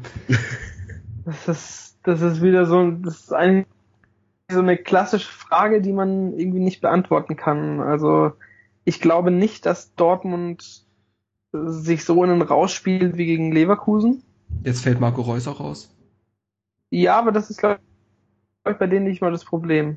Ähm, wann spielen die in der Champions League? Am Mittwoch, Mittwoch oder Mittwoch. am Dienstag? Mittwoch. Mittwoch, gut. Da werden sie nochmal ein Feuerwerk abbrennen, denke ich. Und dann Müssen haben sie, sie und dann haben sie ihr Pulver verschossen, glaube ich. Ich glaube, dass wir auch wieder an unsere, an unsere Leistung gegen Bayern auf jeden Fall anknüpfen können, weil mhm. wir zu Hause einfach ganz anders spielen, viel mehr Sicherheit, ähm, neuer Rasen, dann gibt's auch keine Ausreden mehr. Ja. Mhm. Ich glaube, im Endeffekt glaube ich an ein 2-2. 2-2 sogar, das Boah. ist ja, das ist ja ein Feuerwerk, nicht schlecht. Ja. Ähm, also meinst du, sind wir die Mannschaft, wo dann Emre Moore mal wieder nach drei Monaten ran darf, weil da der Rotation so vorgesehen ist. Äh, vielleicht ja. Ich mal sehen. Keine Ahnung. kann ja auch mal wieder kicken oder Mikkel Merino für eine, für so. eine rote Karte ist er immer gut. vielleicht kann ihn Langkamp wieder über einen halben Platz tragen. Ja, gerne. Ja. Ja gut, das ist eine Meinung. Alex, hast du eine andere?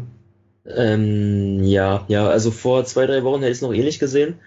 Ähm, ich glaube aber, dass bei Dortmund jetzt so ein, so ein gewisser Lernprozess stattfand. Ähm, und zwar in der Hinsicht, dass Thomas Tuchel halt nicht mehr so viel rotiert, wie er es in den Vorwochen, äh, Vorwochen gemacht hat. Und ähm, du, du siehst jetzt auch an den Spielen, also Leverkusen war natürlich krass, aber auch die Spiele davor waren ja schon ähm, in der Liga sehr Wolfsburg. gut. Ähm, haben wir, glaube ich, zwei gegen, gegen Freiburg und was war davor? Gegen, Freiburg und Wolfsburg jeweils. Genau, haben sie beide 13-0 gewonnen. Mhm. Ähm, da siehst du schon, dass jetzt diese Konstanz, die halt ähm, ja davor immer gefehlt hat, weil du halt so viele junge Spieler hast, ähm, dass die jetzt schon irgendwie gegeben ist und eben auch dadurch bedingt, dass, dass nicht mehr so viel ähm, gewechselt und rotiert wird. Und klar werden die äh, alles auf Mittwoch äh, setzen müssen und ich bin da auch bei Max, ich glaube, die werden da auch einen deutlichen Sieg einfahren, aber ähm, ja, ich befürchte, dass es dann trotzdem doch für uns reichen wird. Okay. Und dass, dass dann nicht so Emre Moore und Mikel Merino und so weiter auf einmal in der Startelf stehen werden. Ich wünsche es mir natürlich, aber ich glaube nicht, dass Thomas Tuchel das machen wird. Das glaube ich auch nicht, aber es ist einfach mal jetzt an der Zeit, mal einen großen richtig zu ärgern zu Hause. Das fehlt uns so ein bisschen. Das könnte auch so ein bisschen ein Befreiungsschlag sein. Und Dortmund ja. ist jetzt für uns nicht der schlechteste Gegner in dieser Saison gewesen. Ja. Ähm, liegt uns ganz gut. Ja, warum mhm. nicht? Ja, also ich glaube tatsächlich auch diesen Punkt, den Max nennt, dass Dortmund uns liegt und ich glaube, wenn wir halt ein ähnliches Spiel machen wie gegen Bayern, auch mit dieser Ausrichtung von wegen 4-2, äh, 4-3-3, mit diesen äh, Darida und Shelbrett auf der 8, das fand ich halt super geil gegen Bayern. Wenn wir mit so einem System da antreten, uns wieder voll auf, aufopfern, ähnliches Spiel machen wie halt im Pokal auch, dann, und da ist ja auch Dortmund mit der Top 11 aufgetreten, ähm, dann können wir die trotzdem ärgern. Äh, wir müssen und wir dürfen und wir können mit einer breiten Brustnummer antreten. Wir sind Erster der Heimtabelle, fertig, Schluss aus. Da darfst du auch mal, ähm, dann darf man sich auch mal ein bisschen auf das Podest heben, wo auch Dortmund steht. Ähm, denn was soll sonst der Anspruch sein? Ja, ähm, ja, ist, ist ja richtig, und, aber. Äh, ja, ähm, um es abzuschließen, und ich glaube tatsächlich, dass man diesem Anspruch auch durchaus gerecht wird. Ich glaube auch nicht, dass man gewinnt. Ich würde auf ein 1-1 tippen. Ähm, aber das wird wieder, wenn wir über das Spiel gegen Köln sprechen, was, was ganz anderes sein wird, wo wir auch kurz vielleicht einen Satz drüber verlieren können, weil es erst im nächsten Podcast dann das Thema sein wird. Das wird wieder ein ganz anderes Spiel, aber gegen Dortmund, wo die Mentalität auch eine ganz andere ist, gegen den Großen, der mitspielen will, glaube ich, werden wir ein ähnliches Spiel machen können wie gegen Dortmund im Pokal und jetzt Bayern in der Liga. Ja, ich hoffe, ihr habt recht. ja, klar. äh, dem ist natürlich so. Ähm, es kann natürlich auch eine ganz andere Richtung gehen und wir werden 4-0 abgeschossen, weil Dortmund sich in den Rausch spielt. Das ist dem, diese Gefahr ist immer da. Ja. Ähm, wenn wir dann nämlich gegen das, über das Spiel reden gegen Köln, das ist wieder nämlich was ganz anderes, weil das habe ich das Gefühl, könnte so das Spiel, das entscheidende Spiel der Rückrunde werden. Hertha hat mhm. es jetzt gegen Hamburg verpasst, den, Ab den Vorsprung auf Köln auf sieben Punkte zu erhöhen. Das wäre ein Wort gewesen. Also Köln ist siebter und mit einem Sieg hätten wir 40 Punkte gehabt, Köln 33. Das wäre schon mit einem halben Bein in Europa gewesen, finde ich. Also ja. hm. und das hat man versäumt. Jetzt wird es wahrscheinlich im direkten Aufeinandertreffen so ein bisschen vorentschieden. Ähm, Gegen wen spielt Köln nächste Woche? Das kann ich dir sofort sagen. Köln spielt gegen. Die spielen in Ingolstadt. Ja, da kannst du was liegen lassen. Ja, da kannst du aber was liegen lassen. Die sind eklig. Ja. Ähm, würde mich nicht wundern, wenn die am Ende einen Punkt nur holen. Ähm, ich hatte ja beim letzten Podcast gesagt, dass ich mich darauf festnagel, was jetzt gegen Frankfurt passiert. Mhm. Jetzt hat sich aber die Situation irgendwie, ist es genauso verworren ja, jetzt wie. Ziehst du dich außer Verantwortung, ja? Nee, aber jetzt mal, also wenn man mal drauf guckt, oder? Es ist doch eigentlich genau dieselbe Situation wie vor dem Spiel. Weil du gegen Frankfurt gewonnen hast und gegen Hamburg aber verloren und die Gegner alle auch irgendwie gepatzt haben. Ja, aber ich finde schwierig. Ich finde vier Punkte sind schon nicht, also liest sich schon erstmal ganz okay, finde ich. Ja, also ich natürlich, also jetzt würde man mich jetzt festnageln müssen. Ich hätte eine Pistole auf der Brust, sage ich, wir schaffen Europa. Nee, aber da dennoch habe ich, da würde ich, mich, da würde ich mich dagegen entscheiden. Ja, ich auch. aber weil so ja. Mannschaften wie Gladbach, äh, vor allem Gladbach momentan, äh, für mich viel konstanter, viel mehr Ideen, die können ihr Potenzial ausschöpfen, Frankfurt fällt für mich da oben raus. Ja. Mhm. Und dann entscheidet sich Platz 6 oder 7 zwischen Köln und uns. Und da will ich mich beim besten Willen nicht festlegen. Das ist, ja, tatsächlich, ja, ja, du bringst mich gerade ins Grübeln, das stimmt tatsächlich, äh, tatsächlich. Ähm, ich ich habe das Gefühl, es müsste bei Hertha einfach spielen, also nicht punktetechnisch, aber es hätte in den letzten Partien einfach spielerisch mehr passieren müssen, damit ich jetzt selbstbewusster sagen würde, ja, das schaffen wir auf jeden Fall, weil letztendlich ist ja, ist ja der Sieg gegen Frankfurt schon ein Zeichen gewesen, aber spielerisch halt nicht. Ja, jetzt lass uns mal gucken, was passiert, wenn Mitchell Weiser wieder da ist. Ja, aber der wird gegen Frankfurt, äh, gegen Dortmund auch nur fünf Minuten spielen. Mal gucken. Meinst du echt? Ja. Ja, glaube ich auch. Okay. Der Dada hat gesagt, dass Weiser erstmal eine wirklich gute Trainingswoche abliefern muss, um überhaupt dabei zu sein. Der wird nicht spielen, irgendwie ist 30 Minuten oder länger. Bin ich mir sehr sicher. Oh, abwarten. Ja, aber ich meine jetzt auch mehr auf die ganze Saison bezogen, nicht auf das Spiel gegen Dortmund. Ja. Ja, Also ich hoffe, ich, ich kann mir schon vorstellen, dass wenn du da richtig reinkommt und äh, Weiser wiederkommt, dass man einen guten Endspurt hinlegt. Hm, naja, ist jetzt echtes Rätselraten hier. also ich sehe es wie Max. Ich glaube, Gladbach wird uns äh, wie letztes Jahr ähm, wird uns noch überholen. Ähm, ja, und dann geht es darum, ob wir oder Köln die direkte Euro-Qualifikation klar machen. Ja, mit Platz 5 rechne ich auch nicht. Ja, mit Platz 6, aber Ja, genau. dem ist so. Mal gucken. Vielleicht schießt sich jetzt auf Freiburg in der Siegesserie. Wer weiß. Sind ja punktgleich mit Köln, das darf man nicht vergessen. Eigentlich die, Kla- also Ja. wenn man Leipzig Stimmt. ausklammert, ist das wohl die Sensation der Saison. Freiburg, was die da machen. Allen Respekt. Ja. Gut. Ähm, gibt's noch Themen? Ich überlege gerade. Eigentlich nicht, oder? nö, Nö. für mich nicht. Okay, ihr seid alle glücklich, ich bin auch glücklich. Ähm, mal schauen. Es hängt jetzt alles davon ab, wie schnell Lukas ist vom Editieren und Hochladen her, denn das ist dann nicht mehr meine Aufgabe. Ich übergebe diese Audiodatei an Lukas. Hallo Lukas. Ähm, und dann darf er damit machen, was er will. Ähm, für diese Woche ist ja noch etwas, steht ja noch ein gewisses Treffen an mit dem Herrn Peters. Da freue ich mich sehr, sehr drauf. Das wird, glaube ich, eine richtig geile Geschichte, weil sehr informativ und mal was anderes. Der Podcast wird dann aber auf sich warten lassen, weil wir dann in die Länderspielpause den, ist doch Länderspielpause dann, oder? Genau. Äh, möchte, möchten wir den bringen, damit er genauso, damit er viel, so viel Aufmerksamkeit bekommt, wie er es verdient. Und er ist dann natürlich auch zeitlos, keine Frage. Gut, dann würde ich sagen, haben wir es hiermit. Warte mal, Viel war das, unser letzter, war das jetzt unser letzter Podcast vor der Länderspielpause? Also Nein. ein regulärer Podcast, Mensch jetzt? Nein, nein, nein, nein. Denn Okay. wir nehmen ja mit dem Herrn David Theis, äh, Dortmund-Experte, ähm, nehmen wir noch dann den Podcast zu Dortmund und Köln auf. Also das Ah, wird gut. noch, das wird noch Weil ein man- ordentlicher Podcast. Weil man sonst nämlich nochmal das ähm, Abschiedsspiel hätte ansprechen müssen. Ach Von ja, Marcelinho. ja. Bist du da? Ja, klar. Ja, ich auch mit meinem Vater. Wird lustig. Äh, ja. Und Max, wir sehen uns dann gegen Hoffenheim. Da sind wir Ja, am Stissel. so ist das. Da freue ich mich schon sehr drauf. Das wird sehr lustig wahrscheinlich.